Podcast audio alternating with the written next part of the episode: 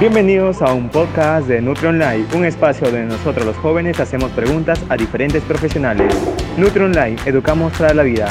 Síguenos y comparte.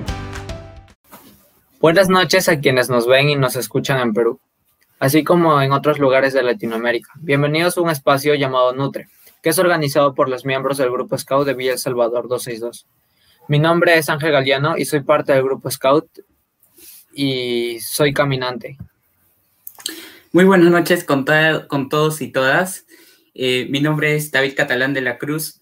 Soy miembro del grupo Scout y soy actualmente caminante, que son jóvenes entre, 18, entre 14 a 17 años de edad. Este espacio denominado Nutre nace de la idea de los jóvenes de la comunidad de caminantes para conversar con un especialista sobre un tema en específico, con el, con el objetivo de compartir información con todos ustedes. Ángel, cuéntanos quién nos estará acompañando el día de hoy. Bueno, hoy estaremos acompañados por nuestro invitado Carlos Ernesto Astete Vinces. Con él trataremos el tema de Hablemos de Dios. Carlos es licenciado en Filosofía de la Universidad Pontificia de la Santa Cruz en Roma, diplomado en la Escuela de Empresarios de IPAE y egresado de la Facultad de Teología Pontificia y Civil de Lima. Actualmente es docente en el Colegio San Francisco de Sales. Em, eh, gracias a quienes nos acompañan también y sintonizan a través de este canal de YouTube. Eh, los invitamos a estar atentos a nuestro programa y a participar de este lugar que te encuentres. Comparte con tus amigos y amigas el enlace de YouTube de eh, Vía El Salvador en vivo. Acompáñanos con tus comentarios, preguntas o sugerencias. Estaremos muy atentos al chat. Em, también les quiero presentar a nuestro invitado. Bienvenido, Carlos. Gracias por acompañarnos esta noche tan increíble. Carlos Astete es peruano, educador, educador por excelencia. Ha sido parte del movimiento Scout también por muchos años en el grupo de Scout de Lima 29 y hoy nos apoya en compartir sobre Hablemos de Dios. Carlos, bienvenido. Buenas noches chicos, buenas noches Ángel, buenas noches David. Gracias a ustedes por la invitación, no gracias a Andrés por acordarse de mí después de tiempo. Y, bueno, no es que he sido, ¿ah? tú sabes que Scout por un día y Scout para siempre, ¿no? Aunque ya no esté activo como jefe de grupo, pues mi corazoncito siempre es verde y amarillo. ¿no? Wow, qué increíble. Ok. Um, Bien, Carlos. Eh, sí. Hemos preparado algunas preguntas y para la conversación contigo. Ah, creo que empieza David. Sí, la primera pregunta que tenemos para ti es, Carlos, si te dijéramos que nos des un concepto básico para poder entender la filosofía y, y teología, ¿cuál sería? Ya. Mira, en principio hay que tener en cuenta que las dos son ciencias. Hoy tenemos nosotros el concepto moderno que ciencia versa solamente sobre lo fáctico es decir, que aquello que es medible, ¿no? que se puede experimentar en un laboratorio al aire libre, pero se puede experimentar, se puede ver, tocar, ¿no? Pero hay ciencias que no son fácticas, ciencias abstractas, como la matemática, por ejemplo, que luego encuentra su concreticidad en experiencias cotidianas. Entonces, la filosofía y la teología son ciencias, ¿no? Ambas buscan eh, la verdad. Ahora, ¿De qué versa este, la filosofía? La filosofía, al menos la clásica, la que yo estudié, eh, en la que estoy eh, empapado, por decirlo así, de la que me gusta bastante, parte con la experiencia del ser, de lo real. Entonces busca la verdad del ser, ¿no? Y la teología también busca la verdad, pero la verdad a partir de un dato revelado, es decir, de la experiencia del encuentro con Dios que nos ayuda a comprender la verdad del hombre, la verdad del mundo y la verdad de Dios. Entonces, ambas se relacionan, digamos así, que coinciden que son búsqueda de la verdad, ¿no? La diferencia es el punto de partida y el punto de llegada. Quizás así para pincelarlo, ¿no? Para, para poder decir este, a grandes rasgos en qué podemos, este, o cómo podemos describir la filosofía y la teología. Ahora, no se oponen, es mucha creencia popular que filosofía y teología se oponen, ¿no? Como el norte y el sur, como polos opuestos. Es todo lo contrario, más bien. ¿no? Una, mm. una sana teología tiene como base una correcta filosofía. Y hay, hay filósofos cristianos. Oh, gracias, gracias eh, por responder esta pregunta interesante. Bien, eh, continúa Ángel, por favor. Ah, claro, la siguiente pregunta que tenemos es acerca de ah, una consigna que es ¿por qué las diferentes religiones que existen en la actualidad ah, suelen oponerse al aborto, la eutanasia? Y si crees que esta es una decisión de la persona que se encuentra en, en esta situación en vez de, de la de la iglesia o otra religión. Ya, mira, en, o sea, la mayoría de todas las religiones en sí parten del punto de, la experiencia de Dios que tienen y la experiencia de Dios que tienen en común todas las religiones es que Dios es creador, ¿no? Ya sea por emanación, sea por creación de la nada, sea un Dios trinitario como, como la fe católica uno y trino, o sea un Dios este, un solo Dios, no una religión monoteísta, cual sea la experiencia de, fe, de religión que hay en el mundo, todas parten de un punto singular y único, Dios es creador. Entonces, el, tema del aborto, para toda la fe, para la mayoría de religiones, atenta contra este principio fundamental de creer en Dios como creador, como dador de vida, de que toda vida parte eh, o, sale de Dios. Es más, en algunas religiones como la budista todavía es sagrada, divina, ¿no? Pero porque parte de este concepto de que Dios es creador, ¿ya? Entonces, este, por eso es que el, aborto es un tema que confronta a la religión. Y ahora, el, tema de que si depende de una persona, depende, o sea, sí, sí, es verdad, porque toda decisión es personal, ¿no?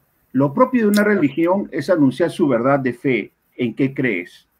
¿En qué cree esta religión? Es anunciar el Dios en que cree. Eso es lo propio. Quien acepta esta fe, llámese islamismo, llámese judaísmo, llámese cristianismo, llámese budismo, quien acepta esta fe, ¿no? Y se entrega a esta fe, está aceptando también todas las conductas morales que emanan de la fe. Toda religión como sistema, ¿ya? Siempre comporta una conducta.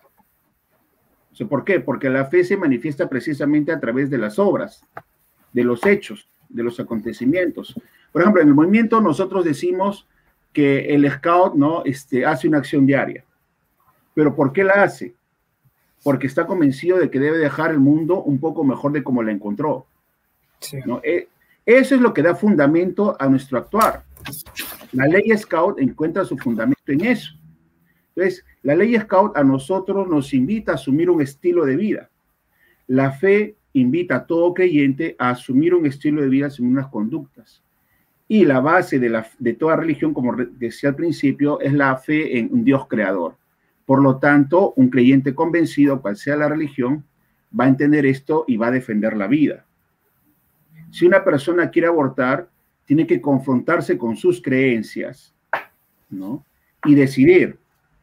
Al momento de tomar la decisión, va a decir si creo o no, no creo. ¿No?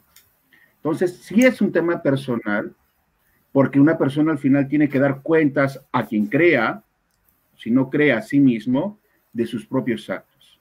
Y en ella, en este tipo de decisiones, va a pesar todos los valores ¿no? En los que ha sido inculcado o que ha aceptado como, como ser adulto.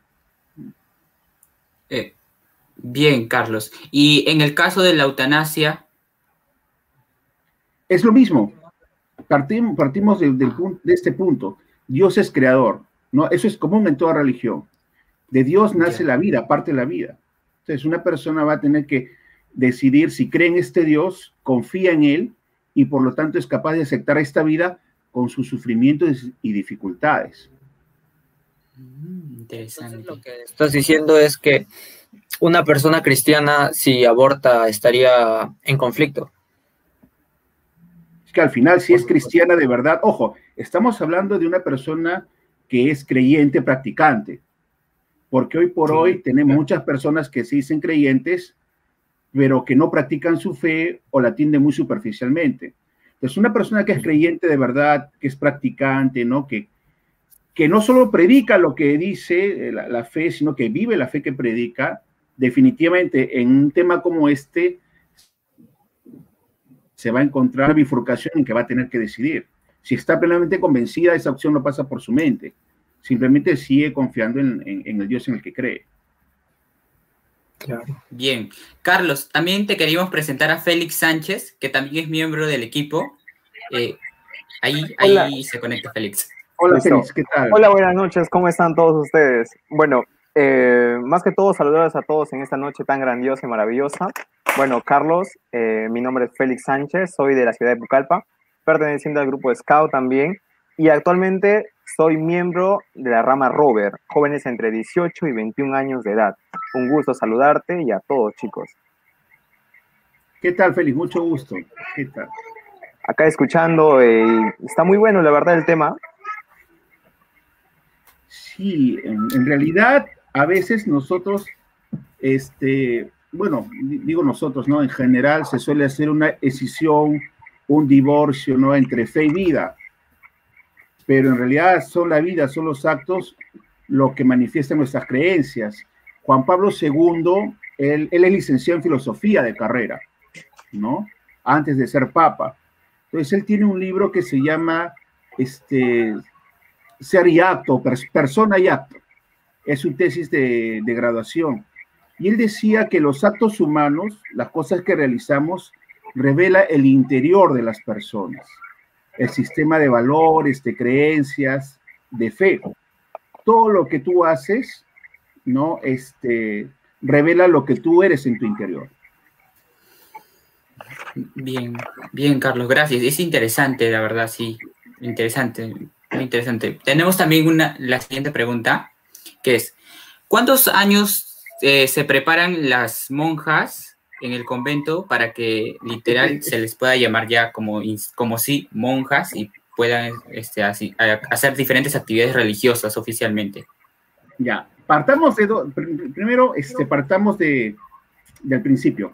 Hay que entender dos cosas. Una es la monja o el monje y otra es la religiosa o el religioso. Ambos viven en comunidad. ¿ya? En el convento, en el monasterio, en la casa. Pero el monje o la monja se dedica a una vida contemplativa, es decir, no sale a la calle.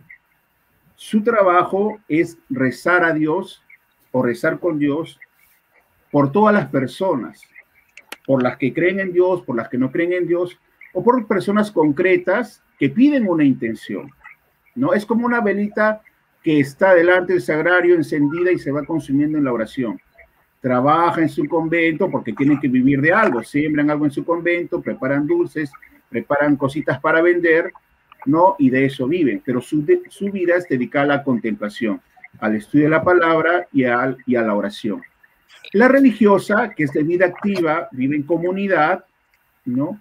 Y apoya en tareas de evangelización. Normalmente las comunidades religiosas están dedicadas a la misión, es decir, a la catequesis, a la predicación, colaboran con los sacerdotes en las tareas de las parroquias o asistencia espiritual a enfermos, etcétera, etcétera. La preparación depende de cada congregación religiosa, ¿no? de cómo esté estipulado lo que llaman sus constituciones. ¿no? Las constituciones son como, este, ¿qué usamos nosotros en el movimiento? Este, ramas.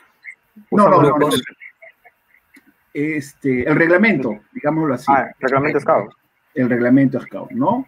Entonces, en cada congregación estipula cuánto es el tiempo de aspirantado, que es decir, cuando una muchacha está en discernimiento, quiere saber, se siente atraída, pero no se decide, es el aspirantado. Luego viene este el junioriado, junioriado que le llaman, son junioras. Luego viene el noviciado y de allí, eh, dependiendo de cada congregación, los llamados votos temporales, ¿no? que pueden ser por un año, por renovables por otro año, por otro año más, y finalmente los votos perpetuos. Entonces estamos hablando de un promedio de 5 a 6 años, ¿no? Dependiendo de cada congregación. Mm, bien, y bien, adelante Ángel, con la siguiente pregunta. Así, quería preguntar sobre la, los roles de, la mujer, claro, en, en, la iglesia, algo de lo que ya estamos hablando, porque según tengo entendido, a las mujeres no se les deja hacer la Eucaristía. Ya, mira, este, hay que entender de un punto, ¿ya? Eh, la iglesia es una gran familia. O sea, me estás hablando propiamente de qué religión, de la religión cristiana católica, de ya, lo que más conocemos, ¿no? Lo que tenemos más a mano. No sabemos cómo es en el judaísmo, en el islamismo, ¿no? Ya, en la iglesia católica eh, hay dos cosas. Por un lado, la tradición, es decir, vivir lo que siempre la iglesia ha creído, ha profesado, ha celebrado. ¿no? Por otro lado, la, comunión, la comunión. Es decir, la mujer dentro de la Iglesia Católica tiene un papel muy grande. Vean ustedes los evangelios precisamente de Pascua que estamos leyendo en la misa diaria. ¿Quiénes fueron las primeras que encontraron a Jesús resucitado? Las mujeres. Fueron las mujeres. Fueron las mujeres, es más, ellas pasaron la voz a Juan y a Pedro, ¿no? Exacto. Y luego, exacto, ellas fueron corriendo. Entonces la mujer siempre ha tenido un papel muy importante. Si ustedes que han frecuentado parroquias se han dado cuenta que está más llena de mujeres que de varones. Y en muchos grupos de catequesis hay más chicas que chicos, ¿no? Entonces tiene un papel, tiene un rol muy vivo. Las religiosas llegan a lugares donde los sacerdotes no llegan. Por la zona de, de Abancá y de Apurímac, hace muchos años, un obispo que ya falleció fundó una congregación de religiosas que se alimentaban de la palabra. ¿Por qué? Porque solamente tenía cinco sacerdotes para una zona del altiplano. Entonces, ellas iban de pueblo en pueblo haciendo la, catequesis, la preparación. O sea, tienen un rol activo. Es más, el Papa Francisco, queriendo hacer más concreto este, este rol activo, ha incluido a dos mujeres dentro del Consejo Económico del Vaticano. No sé si se han enterado de esto. Es una eh, noticia calentita de hace dos semanas. Hay dos laicas, ni siquiera religiosas, dos señoras especialistas, o una me parece especialista, que está dentro del Consejo Económico de Vaticano. ¿Ya? Y este, ahora, respecto a la tradición, ¿por qué la iglesia, y esto escribió un motu propio el Papa Juan Pablo, ¿por qué la iglesia solamente mantiene que la, que la Eucaristía sea celebrada por varones? porque es lo que siempre, desde el inicio, la iglesia ha vivido y ha celebrado. O sea, la iglesia, eh, Jesucristo escogió varones y ellos fueron transmitiendo, no porque ellos lo instituyeron, sino porque Jesucristo lo instituyó así. Entonces nosotros partimos de esto, de la tradición viva de la iglesia. Entonces también esa sería como que la respuesta para la pregunta de por qué las monjas tampoco no pueden oficiar mis, misas, Claro, o sea, es porque todo parte de una tradición eh, que la iglesia vive. Ojo, y hay que entender en cuenta algo, ¿no? Porque ese es cuando uno dice tradición, lo ve como algo rígido. Nosotros en el movimiento Scout tenemos muchas tradiciones y que tienen sentido. Por ejemplo, ¿ustedes recuerdan por qué nos saludamos con la mano izquierda? Sinceramente no. Ah, los agarré. Le voy a pedir a Andrés que me invite una pizza. La mano izquierda es una tradición, no está en ningún reglamento. Cuando Baden Powell no vence al jefe Ashanti, una tribu Zulu ah, en el África, ¿no? él lo saluda con la mano derecha como hombre civilizado occidental que es. Ya saben, le da la mano izquierda, ¿no? Porque en la tribu, los más valientes, entre los más valientes, dejan el escudo que se lleva en la mano izquierda, signo de confianza, signo de respeto nosotros los estados nos saludamos por eso con la mano izquierda. No está en ningún reglamento, es una tradición viva del movimiento. Y es algo que nos debe hacer recordar a nosotros qué significa la confianza y el honor. Te saludo con la mano izquierda. Confío en ti. Interesante, interesante. Claro, pero las, las tradiciones a este mundo se, han ido, yo creo, adaptando a estas nuevas ideologías que han surgido de igualdad, equidad. Si dependiera de ti, ¿no, no cambiarías algo en la iglesia con respecto a, a, esto? Mira, tú has dicho una palabra interesante, ideología. La ideología es un es algo que hay que tratarlo con pinzas porque es una guía. O sea, son como los sismos. Son visiones parciales y no completas del ser humano, que ven un aspecto, pero no ven el conjunto de la persona. Y por lo tanto no pueden comprender el todo de la persona y no nos pueden ayudar en todo a hacer un sustento. Entonces, cuando tú cambias una tradición, que es lo que, repito, ¿ah? hay que entender la tradición como una experiencia que una comunidad ha vivido desde el principio y que tiene sentido para la comunidad. Es algo fundamental, es algo que está en la base, en la raíz. Si tú lo cambias por una concepción parcial de la persona del momento y que luego puede volver a cambiar, estás perdiendo poco a poco la esencia de lo que es tu comunidad. Entonces es necesario que se mantengan estas tradiciones para conservar la religión. Ya, pero entiende bien, esto afecta a los que creen en esta fe. Ah, no afecta a todos. O sea, quien, mm. vive de esta fe, quien cree en esta fe, se siente tranquilo, porque es parte de la tradición de, su comunidad, de su fe. No, afecta a los demás. Y, em, y, Carlos, una pregunta, ¿por qué específicamente em, la Iglesia Católica se opuso a la ideología de género, incluso salieron a marchar con mis hijos no te metas. Ya, el con mis hijos no te metas es un conglomerado, no solamente está la fe cristiana católica, está la fe cristiana evangélica, este, están muchas confesiones. La unión de muchas iglesias más que todo. Exacto. Claro, se unieron, si no me equivoco. Sí, me parece que ellos empezaron todo el movimiento y luego la iglesia católica se sumó, ¿no? Exacto. sí, entonces... Todo eso. Claro, por, qué básicamente, ajá, por qué básicamente se unieron, eh, se opusieron a eso? Pero básicamente, por lo que hemos hablado de ideología, una visión parcial del ser humano. Y en realidad esta ideología de género es la que está generando más diferencias que, que igualdades, ¿no? O sea, el reconocimiento de la mujer, ¿no? El reconocimiento de la mujer no viene por una suposición de primacía forzosa, sino por el reconocimiento de su dignidad. Se claro, comprende. Se comprende eso. Sí. yo creo que hay muchas otras tradiciones que sí han cambiado junto, junto a la religión al pasar del tiempo. Por ejemplo, eh, la Biblia ah, afirma que estaba bien tener esclavos, eh, esclavos y siervos, lo que hoy en día no se acepta en la sociedad. Sí, es cierto. Pero eso no es tradición, eso es moral. O sea, ¿en qué sentido? O sea, este, es, moral porque es costumbres, ¿ya? Pero yo quiero hablar de la tradición como una experiencia viva y la moral bíblica es una moral que va evolucionando en el tiempo por forma la comprensión de la verdad y de la experiencia de Dios. ¿Ya?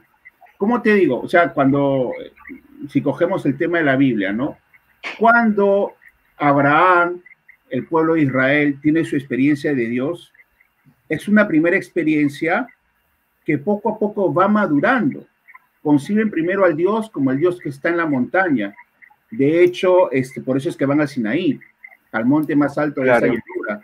Es el Dios que está en la montaña, que es la referencia que tienen de las otras culturas. Luego, poco a poco en el tiempo, van comprendiendo, porque Dios le va enseñando, que es un solo Dios y que es un Dios celoso, que no admite más dioses, más ídolos. Van, van comenzando a entender que Dios no es solamente el Dios guerrero que está peleando con ellos, sino que también es el Dios de la paz, de la justicia, de la misericordia, ¿no? Ya cuando el pueblo de Israel es una nación, es un reino, ¿Qué va a decir el profeta Isaías? Misericordia quiero y no sacrificios. Es decir, que va poco a poco madurando en la comprensión de Dios. Y al madurar en la comprensión de Dios, va madurando también la moral y la conducta. Cuando nosotros comprendemos mejor algo, sabemos cómo hacerlo mejor. ¿no? ¿Ustedes se acuerdan del muñeco que armamos en campamentos? Ustedes, este, no sé si les han hecho hacer esto cuando este, en la mañana, ¿no? Viene la inspección de carpa y armas tu muñeco, ¿no? La primera vez, ¿cómo lo haces? Félix, me parece que nos podrías apoyar en ese A ver, a ver, en el tema de los campamentos, cuando es el tema de los muñecos, bueno, viene a ser dependiendo al, a la zona en la que se hagan los campamentos, porque a veces eh, es el tema de encontrar ciertos objetos y hacer el muñeco de la mejor forma. Por ejemplo, yo les cuento una experiencia en un campamento que se realizó en San Juan, en, en Pucallpa. Nos pidieron hacer un muñeco para nuestra balsa. Fue un campamento de balsas, concurso. Pasó que lo único que habíamos encontrado era la cabeza de un topollillo. Y nosotros teníamos, teníamos la creatividad de hacer sí o sí nuestro muñeco. Agarramos ramitas, empezamos a rellenarlo con algo y salió nuestro muñeco y todavía con un pequeño detalle en la frente con una arañita. Fue creo que la experiencia con un muñeco que hicimos más divertida en un campamento. Claro. Entonces, conforme vas entendiendo el sentido del por qué, vas haciendo mejor la experiencia. Claro. en, igual pasa en la fe cristiana. Mientras más se comprende la experiencia con Dios, mejor se vive la experiencia de Dios. Y es por eso que la moral ha ido madurando y creciendo ha ido cambiando bastante. Madurando, más que cambiar, es un cambio, es un cambio positivo, digamos así, porque significa maduración. ¿No? Carlos, te hago una pregunta, así, directo, rápido. Ok. Dime, a ver, en el tema de la filosofía y la teología, dime, ¿son disciplinas inmensurables? Inmensurables significa que no lo puedes medir. Así que son demasiado grandes para ser medidas, ¿no? Quizás el término que han buscado allí es que no son, sí, pues, este, fácticas, inmensurables, que se pueden tocar o ver como de repente la física, que tú puedes probar con un experimento. Es cierto. Claro. Pero la filosofía y la teología no pertenecen al tema del experimento, sino que su, su objeto de estudio es la verdad. ¿no? Y la verdad tú no la mides con una probeta, no la mides con este, una regla, no lo sé, no con una este, centrífuga, pero sí la demuestras. Por ejemplo, eh, lógica clásica, ¿alguno de ustedes estudia derecho? No. no. No. El que vaya a estudiar derecho tiene que estudiar lógica clásica, no solo la lógica matemática. Es decir, que va a tener que ver las 16 figuras de Aristóteles, ¿no? Pero eso es ciencia tú demuestras a través de argumentos una verdad y son argumentos razonables, lógicos. Eso es ciencia. Partes ¿Y por qué ciencia? Porque hay un método. Es lo que caracteriza a una ciencia, ¿no? El objeto y el método. Método. Entonces, la filosofía, al tener un objeto y un método, es una ciencia. Igual que la teología, tiene un objeto y un método. Claro, se entiende bastante. Ojo, filosofía y teología parten de cosas reales. O sea, la filosofía clásica parte del ser, ¿no? La teología parte de la revelación de Dios, ¿no? Son experiencias reales.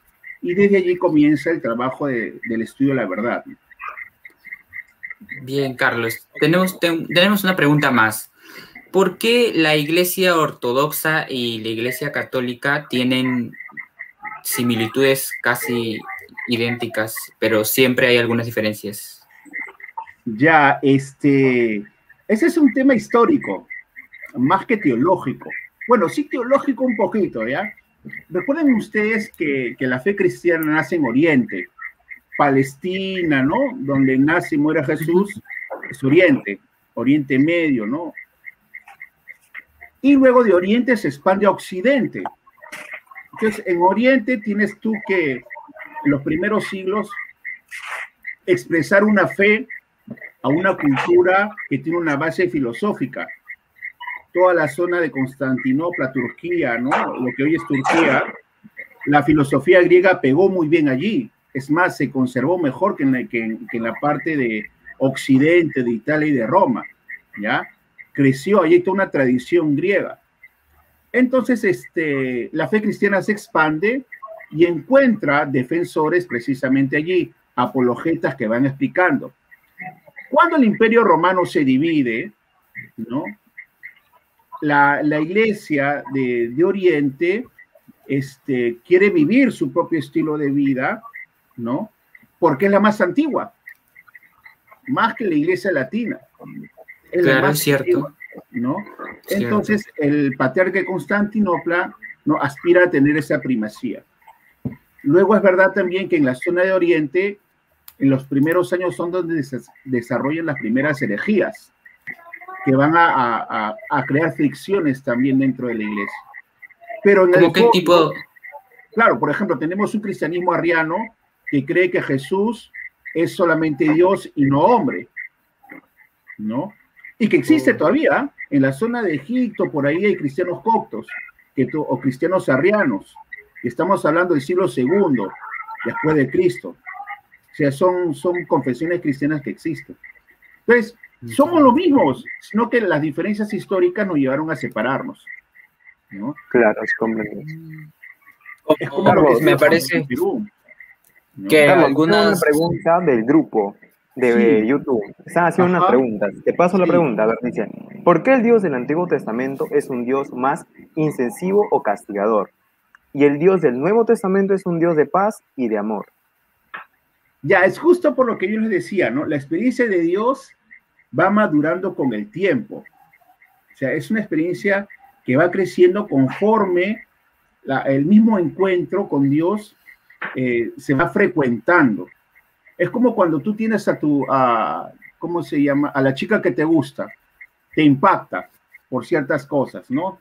Te, te hace un clic, ¿ok?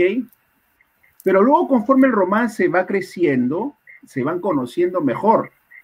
Al conocerse mejor, tú vas descubriendo que no todo lo que tú pensabas era cierto e inclusive vas descubriendo cosas bonitas, cosas mucho más profundas de lo que tú veías al principio. Entonces, el pueblo de Israel, el pueblo que ha escrito el, Nuevo, el Antiguo Testamento, ha expresado en el Antiguo Testamento un promedio de dos mil años de fe. En dos mil años de fe, ¿no? La experiencia de Dios ha cambiado, ha madurado. Es lógico que al principio ellos conciban a Dios como lo concebían las demás culturas. Recuerden que Abraham, ¿no? Sale de la Babilonia, Ur de los Caldeos. ¿Cómo era ese pueblo? Un pueblo que tenía un concepto de Dios tanto idólatra, tanto vengativo, no tan tanto guerrero, y su experiencia de Dios va creciendo y va madurando también conforme a los acontecimientos que va viviendo. Tanto el éxodo ¿no? en Egipto como el destierro en Babilonia fueron dos experiencias que marcaron la fe de Israel. ¿no? Por un lado, la experiencia del éxodo les ayudó a comprender que Dios es un Dios que está cercano a, sus acontecimientos, ¿no? Y la experiencia del destierro les ayudó a creer en la esperanza. Tuvo que pasar tiempo para que vayan madurando y así poder estar listos para la revelación definitiva que es Cristo. Cuando Cristo viene, revela ¿no? lo que es el rostro auténtico de Dios que los israelitas han ido conociendo de a poquitos. Recuerden, Abraham vivió años en una, en una cultura, el pueblo de Israel estuvo años de esclavos en una cultura politeísta. Claro. ¿No? El pueblo de Israel estuvo años de exiliados en una cultura politeísta. Tienen que ir madurando, purificando su fe hasta que encuentren definitivamente a Dios en Jesucristo. ¿no? Cierto. al inicio pareció un Dios más duro por, porque no lo comprendían tanto como ahora, me parece. no va madurando.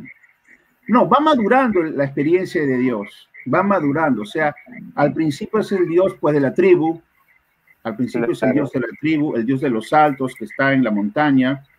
Luego eh, es el Dios de la nación, que defiende a la nación. Es el Dios que hace las victorias del pueblo pero Dios se va revelando también como el Dios de la misericordia, ¿no? Eh, creo que es el profeta Oseas que dice al pueblo de Israel cuando rompe la alianza, ¿crees que yo me voy a vengar? ¿Crees que yo te voy a destruir porque has roto mi alianza? Por si acaso yo soy Dios, yo no actúo como los hombres. Entonces, él mismo va haciendo comprender a los israelitas cuál es su, propia esencia. Es significativo cómo Dios se revela ante Moisés. Este, yo soy el que soy, yo soy el que siempre está, Él no cambia. Nosotros hemos ido aprendiendo a conocerlo mejor. Ya no es el Dios de la tribu, es el Dios que defiende al huérfano y a la viuda. La experiencia de Jeremías y de Isaías, la experiencia de Oseas. Misericordia quiere no sacrificios. Quiero que el pecador se convierta, que viva, que no muera. Lo que pasa es que nos hemos detenido mucho en la experiencia del Dios guerrero de los primeros siglos, del Éxodo, del Levítico, del Número, del Deuteronomio, el Dios que castiga. Pero el Antiguo Testamento no es solamente Éxodo, no es solamente Levítico. Leamos los salmos, ¿no? Y los salmos son bien bonitos. El Señor es mi pastor, nada me falta. En verdes praderas me hace repostar. A donde brota agua fresca me conduce, ¿no? Es el Señor eh, no es solamente el que castiga al que rompe la ley, sino es el que defiende al huérfano y a la viuda, ¿no? Al indefenso, ese que no tiene nada, yo soy el, Goel, el que lo defiende. Entonces, el Antiguo Testamento no es solamente el, Pentateuco, ¿no? Es mucho más. Dios perdona a los pecadores, pero hay una historia bastante conocida que es la del arca de Noé, en donde Dios al parecer no es tan compasivo y decide pues un diluvio y quería que me expliques eso. Ya. ¿Por qué de esa decisión? Sí, no es un poco drástica la decisión de Dios, ¿no? Aparentemente, ¿no? O sea, borrón y cuenta nueva, ¿no? Es, es bien drástica. Es una experiencia que está en muchas de las culturas antiguas, ¿ah? En, India me parece que es la experiencia de Gilgamesh el borrón y cuenta nueva, ¿no? Igual en la cultura griega. O sea, hay un punto de inflexión en que los antiguos, ¿no? Eh, se preguntan por qué tanta maldad en el mundo, ¿no? Y es que el hombre alejó su corazón de Dios.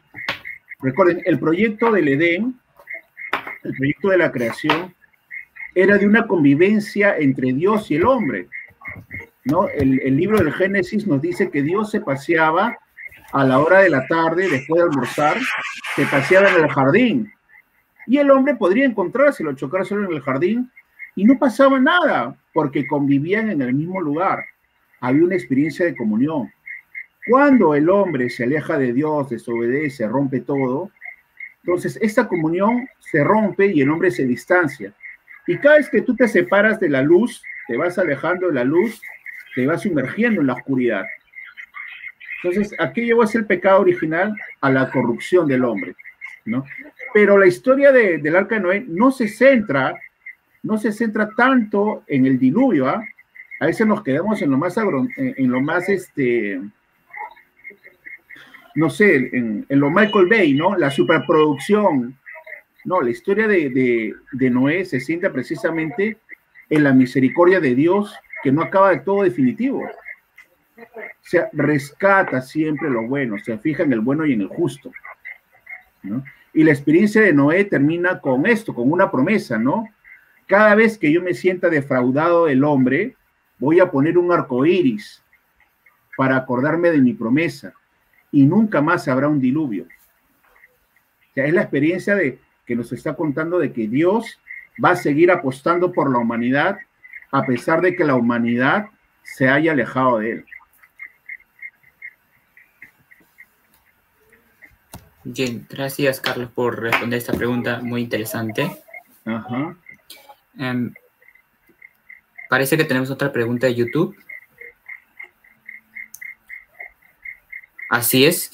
La pregunta es, la cruz invertida muchas veces lo usan como un símbolo satánico, una manera de manifestar su rechazo hacia, hacia la religión. Sin embargo, en el... Sin embargo, ¿me podrían ayudar, por favor? No, no veo La cruz invertida muchas veces lo usan como un símbolo satánico, una manera, una manera de manifestar su rechazo hacia la religión. Sin embargo, es el símbolo de San Pedro. ¿Usted qué opina sobre esto? Bueno, en realidad no es el símbolo de San Pedro, ¿ah? O sea, la cruz de Pedro, la cruz que porta el Papa, es una cruz normal, ¿no? esa es la que lleva en el pecho, el pectoral. Ah, ¿no? Esa es la cruz de Pedro, ¿no? Y el báculo del Papa es un báculo que termina en cruz, ¿no? La experiencia de Pedro, que sí es real, ¿no? Es la que la tradición nos ha transmitido, es que él no se siente digno de morir como el maestro, ¿no? Pedro, este, bueno, lo, que hemos leído en el Antiguo Testamento es que la experiencia de la negación lo marca, es el punto de inflexión de Pedro. Después de negarlo tres veces y de recibir el perdón de Jesús, ¿no? Pedro se siente marcado por este perdón y promete amar a Cristo y cuidar la iglesia que Cristo le encomienda. En el momento de su muerte, la tradición nos dice que él no se siente digno de imitarlo al maestro, sino por eso es que pide ser eh, crucificado boca abajo, ¿no? Pero ese es un tema histórico aparte de una persona concreta. Es cierto el tema de la cruz invertida usada en los ritos satánicos, porque lo satánico es siempre lo opuesto a, a Cristo, ¿no? Lo opuesto a, a lo religioso. A lo religioso, ¿no? Y es que han, han tomado el uso de la cruz invertida, ¿no? y no solo la cruz, invertir todo, ¿no? Las famosas misas negras se hacen en, en, la madrugada, en la noche, a las 3 de la noche, 3 de la mañana, perdón, ¿no? Porque a las 3 de la tarde es la hora en que murió Cristo. Es, siempre todo lo opuesto, ¿no? Es todo lo opuesto, ¿no? Bueno, eh, Carlos, tenemos otra pregunta del público. Más bien, muchas gracias por responder a la pregunta de nuestra querida amiga Hilary. Bueno, la siguiente pregunta es eh, de parte de nuestro amigo Andrés. ¿Cómo, puede, ¿Cómo puedo incrementar mi fe en esta pandemia? ya, ¿cómo puedo incrementar este, mi fe en esta pandemia? Claro. Es que en realidad es una pregunta muy bonita, ¿ya? Muchas personas, ah, es que la, experiencia de la enfermedad y de la muerte es una experiencia que cuestiona. Hay quienes frente a la muerte se rinden, ¿no? Y eso es lo bonito de la fe. La fe nos abre la esperanza. Una persona que tiene una fe y una fe sólida cree en Dios, creador, y que por lo tanto no termina con la muerte. Para un creyente, la muerte es simplemente un paso que tiene que dar para una vida mejor. Un, ¿no? un, nuevo camino. Un nuevo camino, llámese cielo, llámese nirvana, y etcétera, etcétera, ¿no? Toda la experiencia de la enfermedad como la pandemia, nos tiene que empujar a replantearnos nuestras creencias y al replantearnos nuestras creencias va a cambiar también nuestro modo de vivir, de ver la vida y de vivir, ¿no? Yo he conocido a, muchos, hemos conversado en la sala de profesores, ¿no? O a veces en las reuniones virtuales que tenemos, ¿no? Cómo la pandemia les ha ayudado a rezar más en familia. ¿No? Porque están pidiendo por un tío, por un abuelito, ¿no? Les ayuda a, a, estar unidos como familia y, dependiendo de la experiencia y, de la guía espiritual también que tenga cada uno, puede ir descubriendo a Dios como el Dios de la vida. Claro, en efecto. En esa pandemia ha habido bastante ese cambio por el tema de la situación que se ha vuelto mucho más difícil en ahora. Y más ahora en este, en este mes pasó un año, ya va a ser dos años, y lo que es el tema de la fe no se veía mucho, pero con ese cambio, con el tema de la muerte, la enfermedad, se ha, ido ah, se ha ido viendo un acercamiento más tanto del hombre hacia Dios, ha habido un acercamiento más con la fe. Bueno, muchas gracias Carlos por responder esa pregunta. Pasa a mi compañero Ángel. Ah, claro. Ah, una preguntita más. Quería saber si el plan de Dios, si el plan de Dios es, es tan perfecto, ¿por qué le dio libre albedrío al humano que se equivoca una y otra vez? Una otra vez Es que, mira, ¿qué es más bonito? ¿Que una chica te ame por voluntad propia o que tú la ofreces a, obligas a que te ame?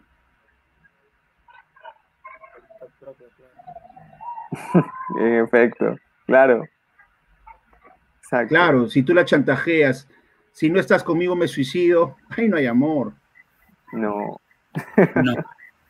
Entonces, El libre albedrío es la, la oportunidad que Dios nos da para amarlo libremente. Exacto, sin ataduras. Sin ataduras.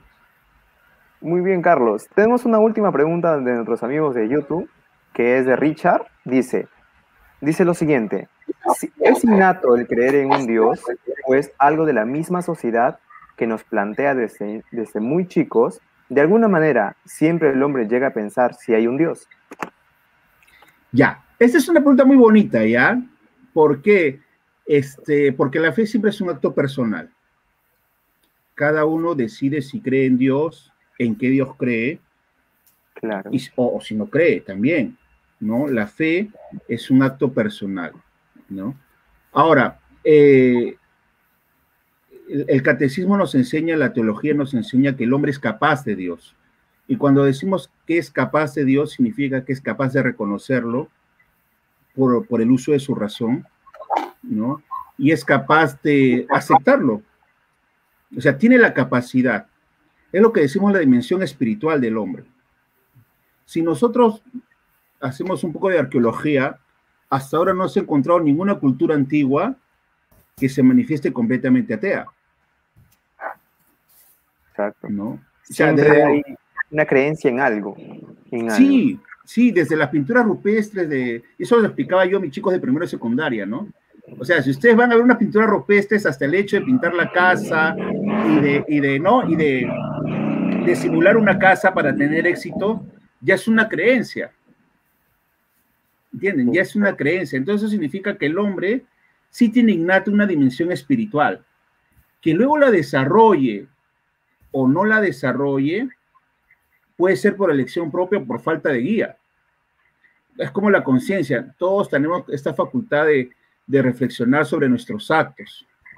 Si no educamos la conciencia, la conciencia puede ser erróneamente invencible.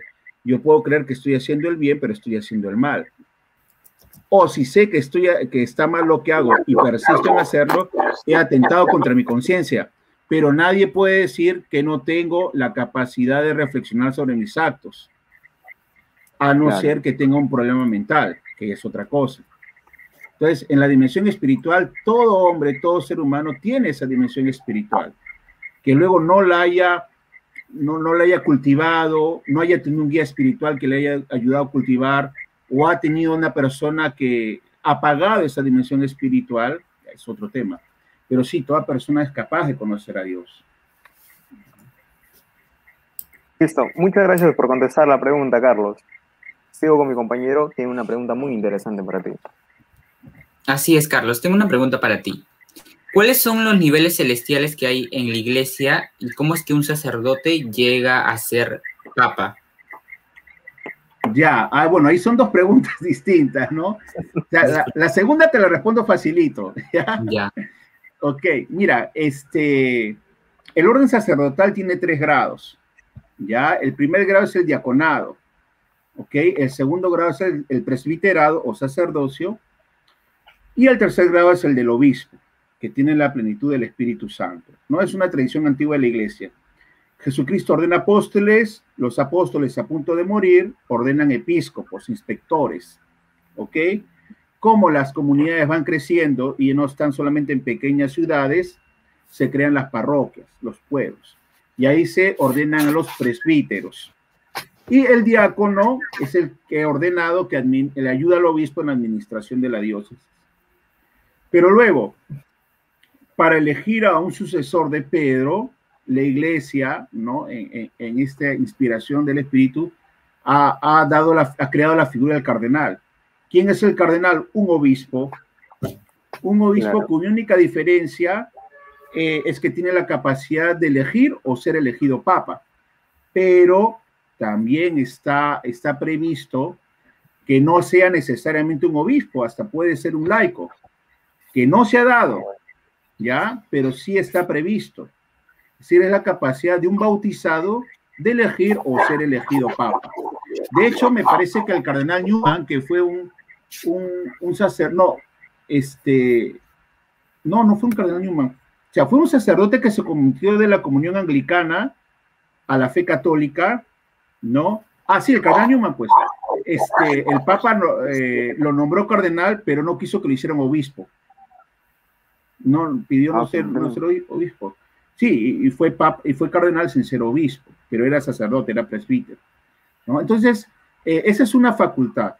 ¿no? Ahora, ¿quién elige a los cardenales? El Papa. Es una potestad directa de elegir a, a, sus futuros sucesores. ¿no? Esa es una facultad directa que él tiene. Él los nombra directamente. Se puede asesorar, puede preguntarle al... Hay un dicasterio, hay una congregación para los obispos, que preguntando, ¿no? Además, ya en este mundo global es más fácil conocer a personas que tienen influencias. Claro, pero él elige. No, él elige. Entonces, por un lado, va por allí. Cada papa tiene esa facultad de elegir a sus futuros sucesores. Ya el Espíritu Santo inspirará entre los cardenales quién es el que va a, suceder al papa que ha muerto. Ahora, lo de los grados celestiales, eso sí me llamó la atención porque este, es algo que nunca lo estudiado en teología, ¿no? O sea, no, no, no sé a qué este, niveles celestiales se refieren. En nuestra fe cristiana no está el cielo. Ahora, es verdad que la tradición judía nos habla de ángeles, de serafines y de arcángeles, ¿no? Esto lo conocemos más que todo por la tradición judía, ¿no? Hay siete arcángeles que están a la presencia de Dios. El Antiguo Testamento nos nombra diez, Rafael, Miguel, y Gabriel. Bueno, el Nuevo Testamento, ¿no? Miguel y Gabriel. Claro. ¿No? Los otros cuatro no lo sé, hablan de Israel, yo no lo he estudiado, a lo mejor sí, debe estar porque la tradición judía lo maneja, ¿no? Y los serafines también se hacen presentes en el Antiguo Testamento, ¿no? El libro de Isaías nos habla de que hay serafines que miran directo a Dios, que tenían seis alas, con, con dos se tapaban los ojos, con dos los pies y con otros dos volaban. No, son formas de decir este, de la cercanía que tienen a Dios. Ahora, Santo Tomás nos dice que un ángel es un ser espiritual de naturaleza racional, es que no tiene cuerpo, es espíritu racional, que ha sido creado para ser mensajero. De hecho, la palabra ángel proviene del latín angelus, es decir, mensaje, o del griego no, angelus, mensaje. Es decir, su misión es comunicar entre Dios y el hombre. Si ustedes no revisamos este, las Sagradas Escrituras, Gabriel va a dar un mensaje, anuncia a María que va a ser Madre Salvador, le anuncia a José que no tenga miedo, que acoja a Jesús. Este Rafael, que va con Tobías, lo cuida, porque su misión era cuidar a Tobías y portar salud. Bien, Carlos, muchas gracias. Estamos muy agradecidos por habernos respondido todas estas preguntas muy interesantes, tanto de nosotros como del público. Y bueno, queríamos este, eso, eh, agradecerte bastante por tu tiempo también y por haber estado esta noche aquí acompañándonos a nosotros en este Nutri virtual. Más bien, gracias a ustedes por la invitación. Este, yo una, una cosita que quería, de repente, si me permite, ¿no? Sí, claro, claro, claro, claro. Invitarlos a algo, porque es un tema muy picante el que hemos hablado, ¿no? Yo sé que de repente han quedado muchas preguntas en el baúl todavía, pero estos temas deberían ir, deberíamos tocarlos en, en, el movimiento. Si hablamos propiamente del movimiento, para, para este Nutre yo tenía en mente el tema del escollo 5. Ah, bueno. ¿no? ¿Y por qué el escollo 5? En Roberismo hacia el éxito, el escollo 5 nos habla de, lo irreligioso. Y siempre me llamó la atención el hecho de que Baden-Powell tocar este punto exactamente. ¿Por qué para él todo scout debe creer en Dios? No dice que Dios, él era anglicano, si no me equivoco, pero dice que no hay un scout, no puede haber un scout, que la definición por esencia de un scout es que sea creyente. Y ese es un punto, es parte, o sea, una vez, este, por allí alguien me dijo, ¿puedo ser scout sin creer en Dios? ¿No? Y yo le pregunté, ¿qué dice la promesa? ¿Qué dice nuestra promesa? Nuestra promesa tiene a Dios. Claro, como parte, como parte, inicial. Exacto. Entonces, este, la espiritualidad es un tema que creo que todavía no lo hemos profundizado, ¿no? En el, en el movimiento, con fuerza, ¿no? Quizás sí. Claro, en efecto, ha habido bastante un, el tema de que el movimiento Scout se ha concentrado más por las áreas de corporalidad, de efectividad, que por el área del, espiritualismo, más que todo. Es cierto. ha tocado tanto esa importancia al tema espiritual en, el movimiento. Se ha ido, no perdiendo, pero sí como que minimizando. Se ha, minimizando. exacto. Se ha ido concentrando más en otras áreas de corporalidad, el tema de, de, afectividad más que todo, y en otros. Pero creo que en parte es, muy, es ya de iniciativa propia tanto de cada grupo de que resaltemos más el tema de espiritualidad. Yo no diría solo del grupo, ¿ah? O sea, porque es un tema institucional. O sea, una vez este, alguien me preguntó, ¿cómo podemos hacer conocer este, más el movimiento? Y yo le dije, haz lo que hacen las congregaciones. ¿Qué hace una congregación religiosa cuando quiere crecer? Da a conocer lo que dijo su fundador. ¿No? Es lo, el mejor modo. Entonces, Baden Powell tuvo esa visión, porque es parte de la visión del movimiento. El, el scout debe creer en Dios, porque la creencia en Dios es lo que refuerza y da, y da sostén a la vida moral de una persona. Claro.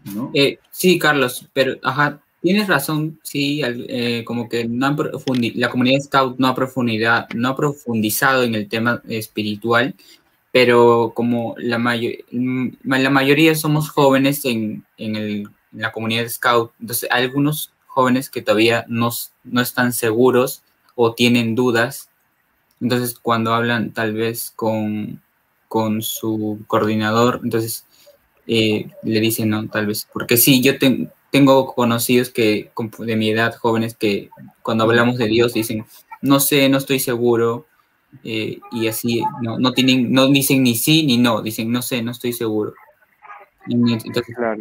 Tal vez por eso que los scouts no se centran en eso y más se centran en la, como dijo Félix, en las dinámicas y otro tipo de, de, de, crecimiento. Yo, yo no digo que debamos convertir el movimiento en un catecismo, porque son dos cosas distintas. ¿no? No es la escuela dominical de mi parroquia donde yo voy a hacer catequesis. Pero sí debería acá el movimiento preocuparse porque cada beneficiario, como ahora lo llamamos, profese su fe y sea coherente con su fe. Eso sí debería, deberíamos un poco empujar eso, ¿no? Claro, en efecto. Sí. Quería, bueno, agradecerte, Carlos.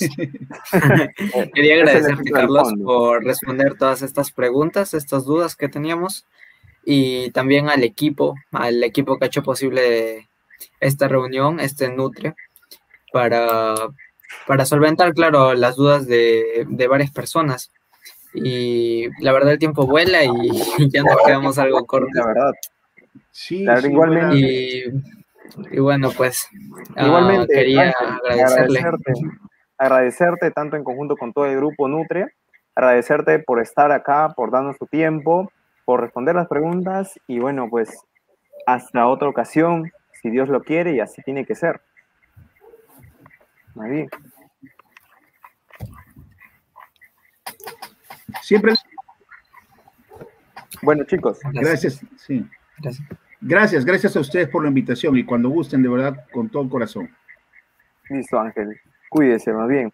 Bueno, ahorita, bueno, agradecerle otra vez a todo el equipo Nutri e invitarles a la siguiente emisión del día 16 de mayo sobre refugiados con un profesional con amplia trayectoria en acción humanitaria que apoya a personas con necesidades de protección internacional y refugiados más que todo. Bueno, hasta la próxima chicos. Eh, y invitarle más que todos a la próxima emisión. Cuídense. Gracias, hasta luego chicos. Cuídense. Cuídense.